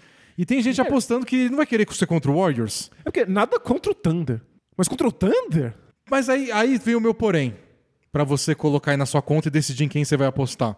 Contra o Warriors é fora de casa. É em São Francisco. Contra o Thunder é em Los Angeles. Ah, e talvez seja Contra mais o- legal fazer em casa. Contra o, Pe- contra o Bucks é em Los Angeles contra o Antetokounmpo. Vai, não é o grande rival da vida dele, mas é um Mas- jogo grande. Perfeito. E um jogo grande que, se ele quiser vencer, ele vai ter que fazer muito ponto. Tem essa. Não dá pra ficar, ah, não vou fazer mais ponto. O LeBron tá perdendo. Falta dois minutos, o jogo tá empatado, você vai passar pro Westbrook. Ó, eu, eu tava com a historinha de que ele iria esperar contra o Warriors. Mas o fato de não ser em casa não vai rolar, hein? Não vai rolar. Meu vai ser palpite- Thunder ou Bucks. Provavelmente Bucks, porque ele vai querer fazer um milhão de pontos contra o Kumpo. Eu acho que ele faz muitos pontos contra o Bucks, aí vão faltar poucos, e aí no comecinho do jogo contra o Thunder, ele quebra o recorde. Aí não fica essa tipo, você vai parar o jogo no quarto período empatado pra dar uma coroa de flores? É, tem razão. Não, faz do primeiro período. É, quanto paga essa do Thunder? 2.6. Tá ótimo, ótimo. Então Ó, é essa aposta, né? Isso, é essa Fechado. Então vamos apostar. Vamos apostar delão já, é o LeBron. Maravilha. E a gente vai ganhar 26 reais. Feito? Feito? Que é melhor do que perfeito. Então, entrem lá na KTO, procurem lá as KTOs de esportes americanos e você pode apostar em qual jogo o LeBron se torna o maior cestinha da história. Lembrando que se você usar o cupom Bola Presa, você ainda ganha um bônus no seu primeiro depósito. Isso. E se você chorar no Twitter, pra eles você ganha uma free bet. Tem que chorar dizendo que é ouvinte do Bola Presa, é Ah, isso? eu ouço Bola Presa, ouço Café Belgrado e nunca ganhei uma de graça. Isso. Mas tem, que- tem que ter um charme também. É. Não vai achar que você vai ganhar sem ter carisma. Tem que ter algum. Vamos ao Both Things Play Hard? Bora! Responder perguntas dos amigos internautas? Vamos lá. Are we having fun yet? Both teams play hard. Both teams play hard. It's not supposed to be easy. I mean, listen, we talking about practice. Not a game, not a game, not a game. We talking about practice. I want some nasty. Both teams play hard. Both teams play hard. God bless and good night. A primeira é do Pietro Wolfenbittel-Kiel, Ok, É o nome força dele. nominal complexa. alemão. Ou Guino, a, pre- a abreviação de gnomo. Ai, apelidos, né? São ótimos. Você vê, você tem um nome gigantesco de, de barão e te chamam de gnomo. Fala daí, D. Susi no Mousse? Sus- ok. Susi no Mousse. Vim dar minha carteirada de assinante desde setembro de 2017 para pedir um parabéns. Fiz aniversário ontem, dia 1 né, ele mandou essa pergunta dia 2. Dia 1 de fevereiro. Junto com todas essas estrelas. A Ronda Rousey, Legal. invicta no UFC até o dia que perdeu. Isso, é verdade. Como qualquer atleta. É. Michael C. Hall, o ator do Dexter. O cantor Harry Styles, da música mais escutada em 2022. Do John Ford, o diretor mais premiado da história do Oscar. E do João Guilherme, filho do cantor sertanejo Leonardo, ex da Jade Picon e ex da Larissa Manoela. E do jogador da NBA Drew Eubanks, pivô reserva do Portland Trail Blazers. Adoro quando a biografia de alguém é que ele é filho de alguém e esse Ex de de outras duas pessoas. Legal. Parabéns. E eu fui pesquisar, é só o Drew Eubanks que faz aniversário de jogador da NBA com ele? É. descobri que da atualidade sim. Mas no passado também o Kevin Martin, Legal. que é o cestinha do dia 1 de fevereiro, aliás. e do Malik Sealy, que é um jogador conhecido dos anos 90 por um motivo trágico, né? Ele, ele jogava no Wolves, era o melhor amigo do Kevin Garnett no Wolves e morreu num acidente de carro quando tinha 30 anos, estava no meio da carreira dele ainda. Horroroso. Fazia aniversário dia 1 também. Mas tá aí, feliz aniversário, Feliz pra você. aniversário. Parabéns. E pra Ronda House e pro Harry Styles. Claro. Pro João Guilherme, não. Achei que você forçou a barra demais. O ex da Jade Picon. Isso. E de quem mais? E do, da Larissa Manoela. Ah, A eterna Maria Joaquim. isso. Não, a Eterna Maria Joaquina é Maria Joaquina anterior. Você Essa nem é, lembra o nome dela. Essa é a Maria Joaquina Maria Joaquina. Só. contemporânea. E ele também falou que mora em Getúlio Vargas, no Rio Grande do Sul, que não tem cidade irmã. Que dó, hein? Triste, né? Muito, solitária triste. essa vida aí de cidade sem irmã. Mensagem do Westbrook mal vestido. Não existe. Bom dia, tarde, noite, amigos. Belê? Belê. Assisti a prancheta que vocês comentaram a falta de interação do Trae Young e do DeJounte Murray no Hawks e fiquei pensando, por que temos tão poucos exemplos de jogadores que sabem jogar bem sem a bola? É tecnicamente mais difícil mesmo? Cansa demais? É uma questão cultural? Ainda mais quando o time de maior influência nos últimos anos, o Golden State Warriors, tem duas estrelas que são mestres nisso. Por que outros jogadores não copiam? Enfim, tenho muita agonia de ver grandes jogadores parados e desinteressados quando estão sem a bola, o que para mim demonstra ainda mais a grandeza do Curry. Abraços, vida longa bola presa. Valeu? É, de fato, é uma característica mais difícil de treinar. Quer dizer, não necessariamente mais difícil, mas menos óbvia. É, os fundamentos, um arremesso, uma passada para uma bandeja, um lance livre, você repete muitas e muitas vezes. É bem evidente o que você deveria estar fazendo, você sabe exatamente se você acertou ou não. Feedback é instantâneo, né? Você Cê- arremessa e vê se entrou ou se não entrou. E você contrata aqueles caras pra treinar você na off-season. E ele vai lá, vai você, você tá sozinho no ginásio, o cara te entrega uma bola, agora faz isso e faz aquilo, é tudo com a bola. né? Agora, sem a bola, você está falando de um conhecimento muito mais teórico. É entender quando eu devo cortar ou não, para que lado eu deveria estar movimentando. Eu estou É muito mais- sobrecarregando um lugar da quadra, eu estou esvaziando um lugar que não deveria. E é muito mais coletivo, é muito mais de interação com os seus companheiros, de timing junto deles. É, envolve um entendimento do jogo. E é é uma dessas coisas que é difícil de adquirir. Porque como é que você faz para entender melhor o jogo? É uma coisa muito abstrata, né? É. Então, só, só não é fácil. Não, é- não dá para falar pro jogador e falar assim: aprende mais aí como é que joga sem a bola. E eu acho que os jogadores da NBA, as estrelas da NBA principalmente, elas crescem jogando sempre com a bola. Porque se espera isso delas. Quando você é o melhor jogador do seu time da escolinha, Você carrega a a bola, bola o tempo tá na todo. sua mão. Vários jogadores, até que se tornaram pivôs depois, falam, não, ele jogava muito. É elogio, né, na época do draft. Ele armava até o jogo na escola dele, porque, bom, precisava disso. E às vezes na universidade, claro que depende do técnico no universitário, mas é uma coisa que se espera muito. O Trae Young só jogou com a bola na mão a vida inteira. E como é que ele ia jogar sem a bola? Ele não teve sequer oportunidade É. pra treinar isso. Então é uma coisa que você precisa realmente alguém puxar você para fazer ou você precisa tomar nesse- essa iniciativa. Não é fácil, não é óbvio.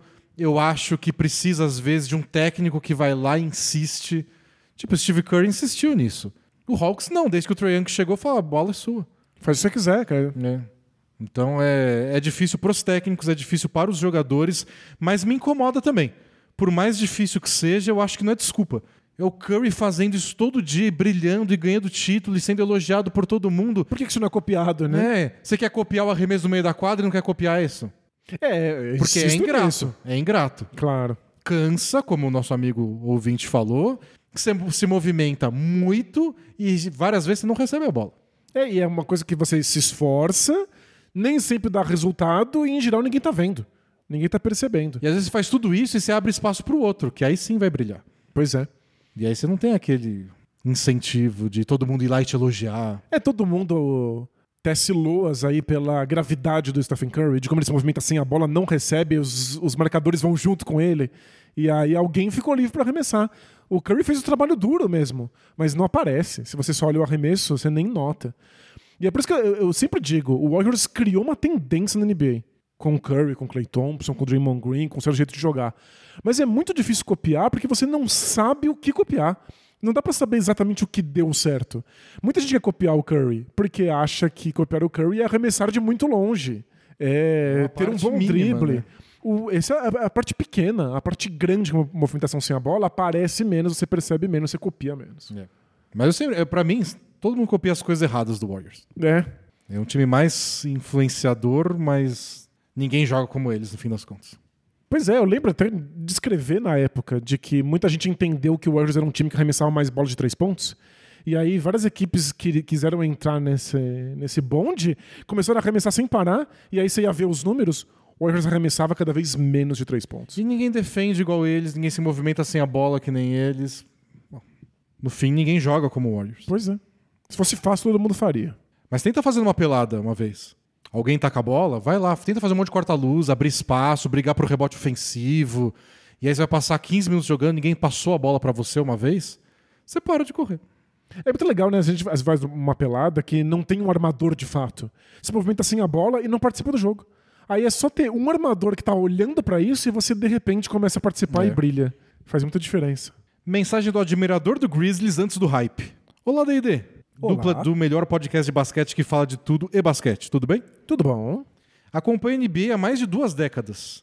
Nunca escolhi um time para torcer por entender que isso estraga a experiência. Pode ser. Sempre admirei times coletivos improváveis, como o Detroit de 2004 e o Memphis Grizzlies de Zach Randolph, Mark Gasol, Conley, Rudy Gay, Tony Allen, etc. Não basta ser coletivo, tem que ser improvável. É. Tem que ser um desses times bizarros que ninguém acredita, né?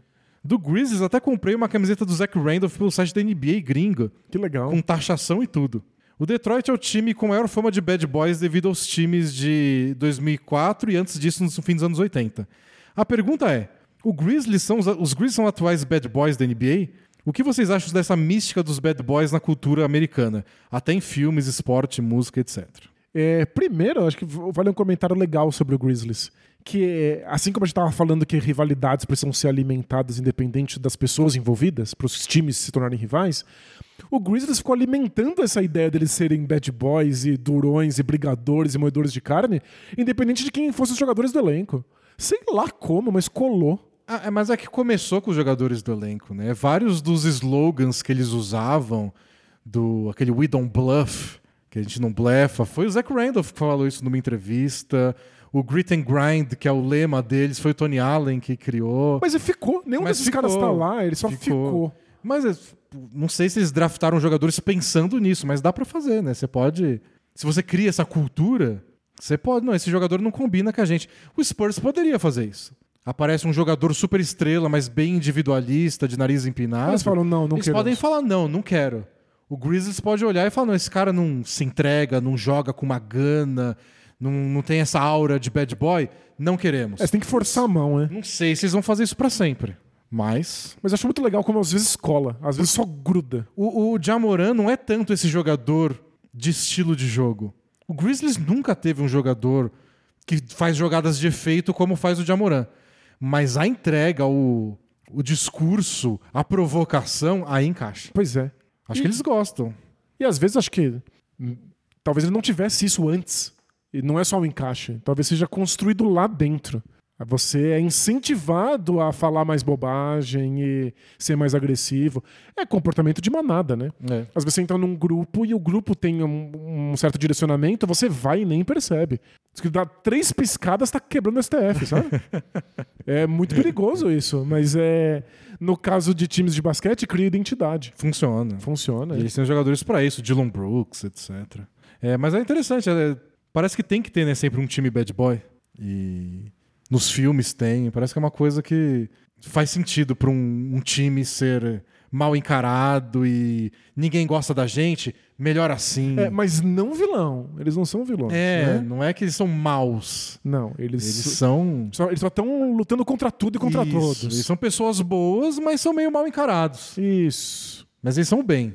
E dá pra torcer pra eles. E sabe por que, que eles são mal encarados? Porque eles são subestimados. E aí eles precisam ser assim para ser respeitados. Tem todo um discurso que permite isso. Mas é engraçado como parece que tá andando na contramão, tá remando contra a maré. Empodera porque consolida o grupo. O grupo se sente mais unido. É, porque... os inimigos estão fora, né? Claro. Eles estão lá todos grudadinhos, juntinhos. Se você isola eles, aí eles vão achar os inimigos lá dentro. É verdade. É, é, aí vira Big Brother.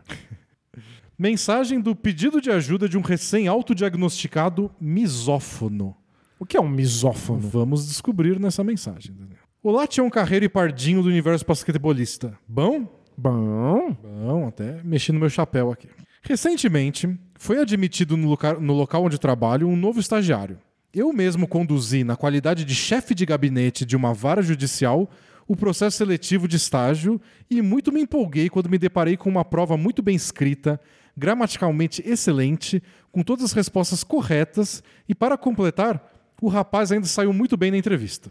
A gente tem que gostar muito do seu trabalho pra ficar encantado com uma prova seletiva que foi feita por alguém, não é? Olha esse estagiário. Olha só. louco, deu arrepio aqui. Arrepio. Olha, olha a gramática dele. Não, não, não, posso falar nada porque eu fico citadíssimo com vírgulas bem colocadas.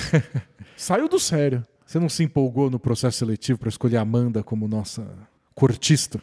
Ah, foi, foi, foi divertido legal. porque a gente, ficou, a gente assistiu vários cortes de vídeo. A parte difícil é ter que ficar vendo a nossa cara em vídeo É, isso eu não um monte de vezes. Essa parte é mais tensa. Estava seguro que havia encontrado o estagiário ideal. Porém, Porém- ele é insuportavelmente irritante. Mas não por sua personalidade, ele é um cara legal. É, qual o é questão? incauto simplesmente não para de fungar o nariz, arranhar a garganta Ah. E fazer outros barulhos corporais desagradáveis. Ele tem tipo tiques nervosos, é isso? Em especial um estrondoso ato de engolir. Pois é, ele consegue fazer muito barulho ao engolir a saliva, ato banal que todos fazemos o tempo A todo. gente nem percebe. Parece que os barulhos se potencializam na sala que não deve ter mais de 12 metros quadrados. Eu já contei. Sim, contei. E o Lazarento tem uma inacreditável média de 1,6 barulhos irritantes por minuto. Ele, ele tirou uma média. Esse é o público do Bola Presa. É isso aí. Analytics de barulho irritante. Caramba. Analytics de fungada no nariz. Barulhos irritantes por jogo. É a média. Ele trabalha com o Zizek, né?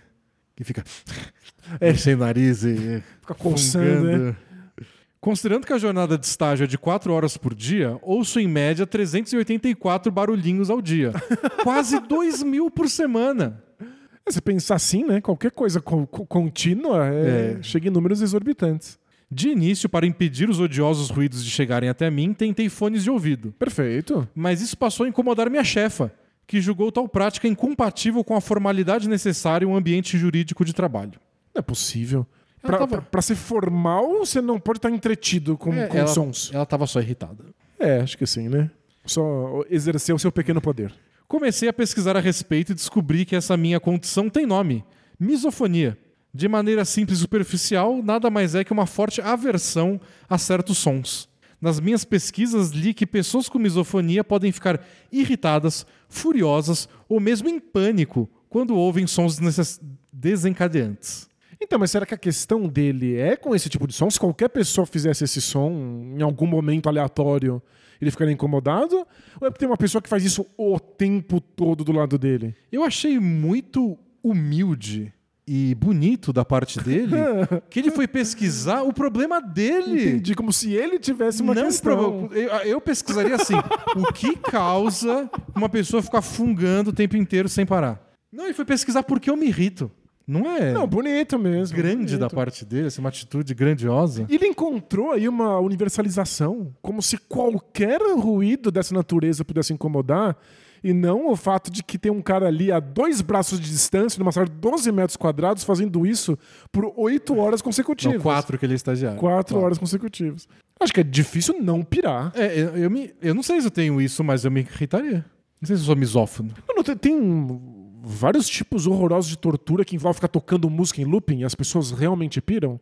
Nenhuma dessas pessoas é misófona. Não é, É, ninguém são tem pessoas só. horror natural a certos tipos de música. É só porque os sons que acontecem com frequência vão te enlouquecendo. E fungada de nariz não é qualquer som, né? Não, não. E, não é fungado de nariz. É pigarro. É, É, esse som da nossa. garganta. É barulho de uma pessoa engolindo. Não, só tem uma solução, que é ele se demitir. É Ele- óbvio. Já tô solucionando a questão do amigo ouvinte. E ele diz assim: ó, aparentemente eu consigo expressar tudo isso ao mesmo tempo, com destaque para irritação e fúria. Então, pessoas com misofonia podem ficar irritadas, furiosas ou em pânico. O irritadas e furiosas, ele, ó, ok, check. Perfeito. O pânico ainda não veio. O tratamento, como esperado, é basicamente terapia. Pois bem, segui os valiosos conselhos do Dr. Google e agendei uma consulta com um psicólogo. Caramba, ele foi atrás mesmo pra se ajudar. Mas será daqui a eternos 25 dias. Não tenho como ficar inerte até lá. Já pensei em mandar a rela total, mas fiquei receoso de um, ser mal interpretado e eventualmente acusado de assédio, pois sou um superior hi- hierárquico. Ou dois, deixar um clima ruim no ambiente de trabalho. Então não tem situação possível em que você possa só falar pra uma pessoa: o barulho que você faz com seu nariz e a sua boca me irritam. Não é, não tem, isso não, Não é tem. dizível. E, infelizmente, é uma das nossas normas sociais. Para viver em sociedade, a gente tolera que as outras pessoas existam.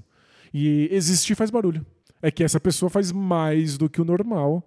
Mas No mesmo ambiente, assim, é. num num ambiente muito pequeno, apertado, você não tem como reclamar que ela existe.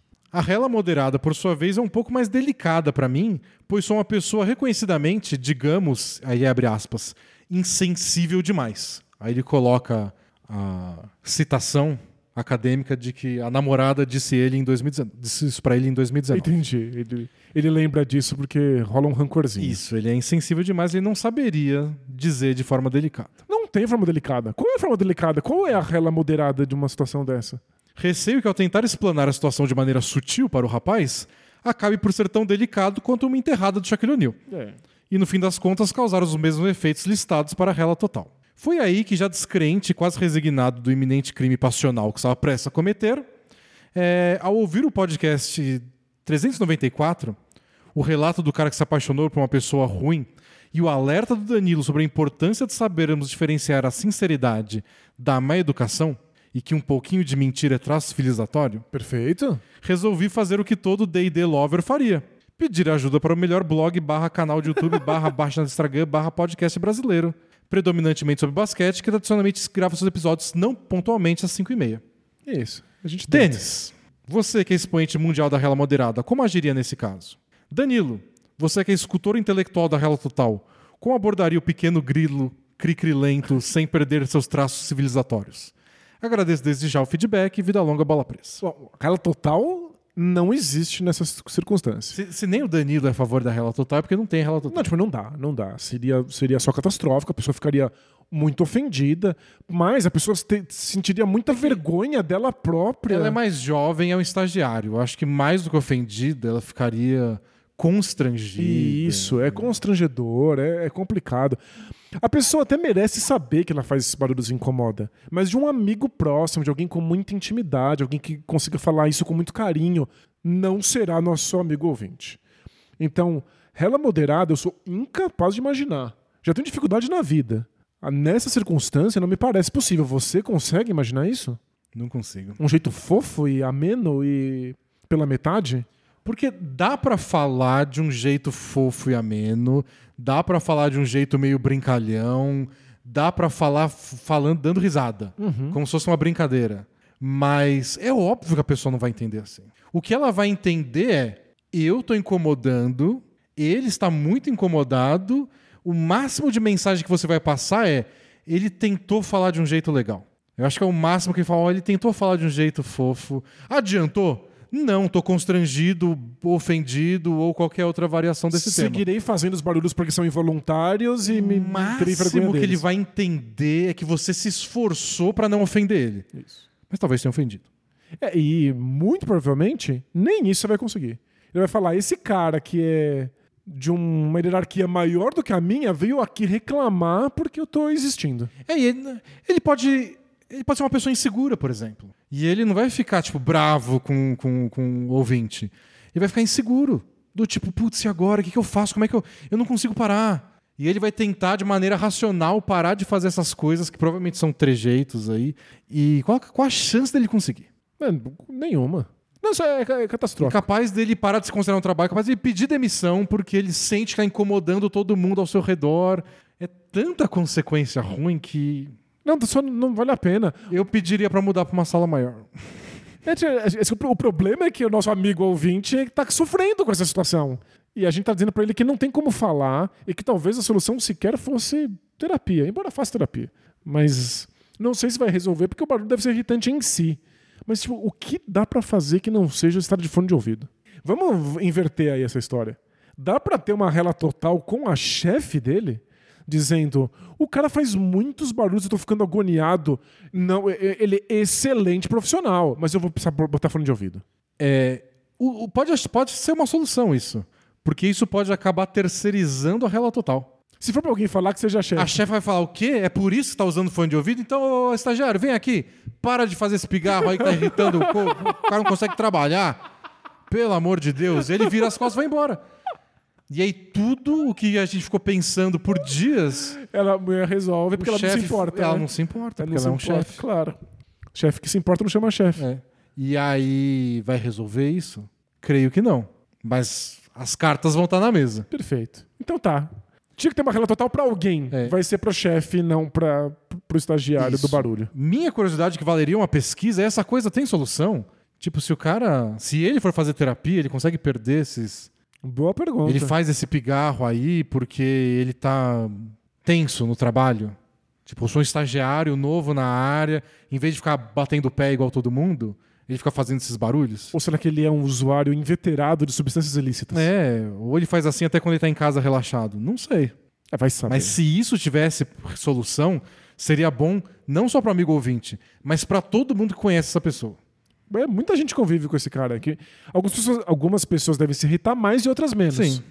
Mas calhou de que o ouvinte aí se irrita muito. Nossa, eu, eu odeio não dar uma solução, mas se, talvez terceirizar ela total. É, não.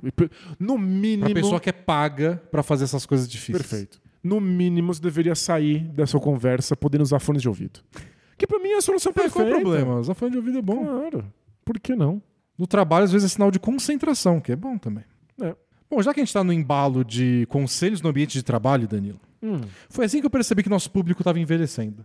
Quando começou a chegar coisas de trabalho e não de É. relacionamento amoroso na escola. Ah, não, porque a menina do segundo ano e virou, não, porque é meu estagiário. É. Legal. A Ana Beatriz escreveu assim: Oi, D&D, beleza? Beleza. A Coco sempre quis dizer isso. Disse. Trabalho há três anos numa empresa pequena, que por muito tempo só tinha eu de funcionária. Ok, pequena mesmo. Fomos crescendo e contratando outras pessoas, inclusive um amigo meu que pôde ascender junto comigo nessa empresa. No início de 2023, agora, a empresa resolveu se expandir e começamos a contratar novas pessoas. Até aí, tudo bem. Porém, Porém- uma dessas pessoas, que de início se mostrou boa colega de trabalho, posteriormente começou a apresentar falhas em sua conduta profissional e em sua convivência, atrasando prazos e deixando sempre o banheiro muito sujo. O que é prazos e banheiro. É. Acho que é só o banheiro. O prazo, acho que as pra- pessoas o saberiam lidar menos, com né? isso. Meu chefe, antes de contratá-lo, já falou com ele explicitamente sobre a questão do banheiro. Mas co- como se deixa o banheiro muito sujo? Ele, ele, ele urina de pé e faz pirocóptero? Eu não sei, parece. Às vezes, às vezes ele não faz, mas é a impressão de quem vê. Não, não, que, que loucura. É, é só sentar pra, pra, pra mijar. Por um tempo melhorou, mas agora estou voltando a ter problemas. E por ser um lugar onde passo muito tempo e estou muito acostumada, não é agradável que eu tenha que limpar o banheiro antes de usar como se fosse público. o que sério? eu faço? Abraço, vida longa, bola presa. Você imagina você trabalhando num lugar em que você tem que tomar uma bronca do seu patrão porque você suja demais o banheiro e a gente com receio de avisar o cara que ele faz pigarro e faz barulho de que tá engolindo. Quando eu trabalhava no Grande Jornal de São Paulo na madrugada, os banheiros eram limpos às quatro da manhã. E quer dizer que se fosse às três, que era o horário que às vezes eu tinha vontade, porque eu tava lá de madrugada. Ok, é o, é o máximo de horas que o banheiro vai ficar sem estar Tinha limpo. 23 horas acumulada de banheiro masculino numa redação de jornal. E olha, É desastroso, né? é impressionante como as pessoas são capazes disso. E você pensa, não, é gente aqui estudada, de família, com ensino superior completo. Não, é- não Não adianta. importa, não importa. É, É assim, é um nível de sujeira que você imagina. Não, a pessoa entrou disposta a sujeira. Ela tava brava com a empresa e veio descontar no, no- na cabine. é, É, a única é explicação. um jeito catártico. É. Não, sério, quando eu for presidente do mundo, quando acontecer essa eleição, Hum. e vai que eu ganho, não consigo nem ir pro Big Brother, imagina se eu vou pra ser presidente do mundo. Mas quando eu for, homem só vai poder mijar sentado. Ah, vai além do xixi dele. É mesmo? Não é possível. Ela pode bonitinho sentar, fazer número um, fazer número dois, ela limpa.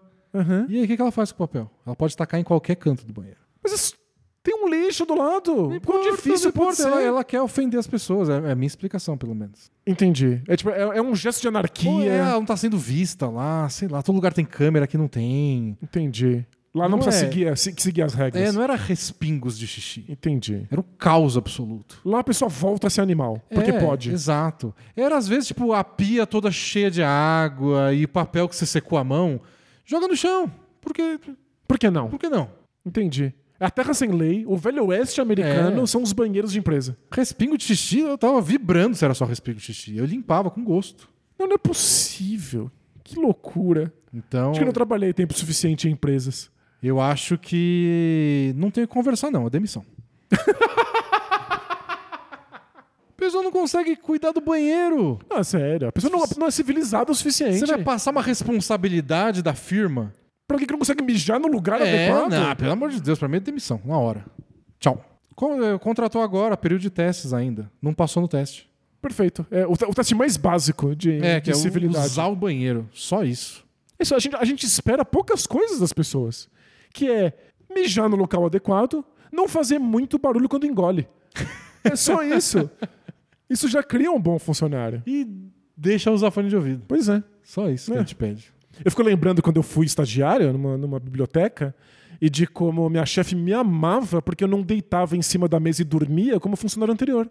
Então eu acrescento aí, é mijar no lugar certo, não fazer muito barulho quando engole e não dormir, pode dormir, mas não deitado em cima da mesa do E trabalho. você vê o próximo que eles contratarem para o lugar desse aí, vai atrasar os prazos? Vai, mas vai deixar o banheiro um brinco. Isso. Isso vai ser amado pelos colegas. Perfeito, ninguém se importa com os prazos. E Ou caso... seja, ser uma pessoa decente é muito mais importante do que ser um bom funcionário. Ah, eu acho. Você tem que conviver horas com aquelas pessoas. É. E se você não for responsável pela demissão da pessoa, né, Beatriz? Só faz um belo lobby e mostra esse trecho do podcast para mostrar que você tem apoio Perfeito. Apoio popular, as massas. As massas É. querem a cabeça desse maluco. e vai para a cabeça dele. É isso aí. É isso. Vai pras cabeças. É isso, gente. Muitas perguntas boas. Semana que vem Muito vai bom. ter mais. Tem várias legais aqui que eu até separei, mas não deu tempo. Legal. E semana que vem é já que dia é hoje? Hoje é dia, faz as contas. Tá chegando a trade deadline. Isso, trade deadline, Acho que é semana que vem já. All-Star, trade deadline e recorde do LeBron. As três coisas vão acontecer em algum e a momento gente vai falar próximo. disso por aqui. Isso. E é claro que vocês vão sempre ficar sabendo quando vai ter gravação nova, seguindo a gente nas redes sociais tudo. É só procurar lá no arroba bola presa. Boa.